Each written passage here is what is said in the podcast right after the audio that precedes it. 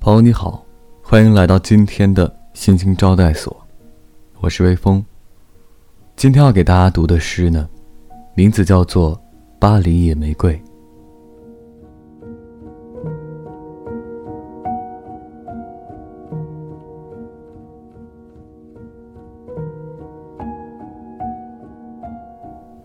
我遇到过很多人，有人让我发烧，我以为那是爱情。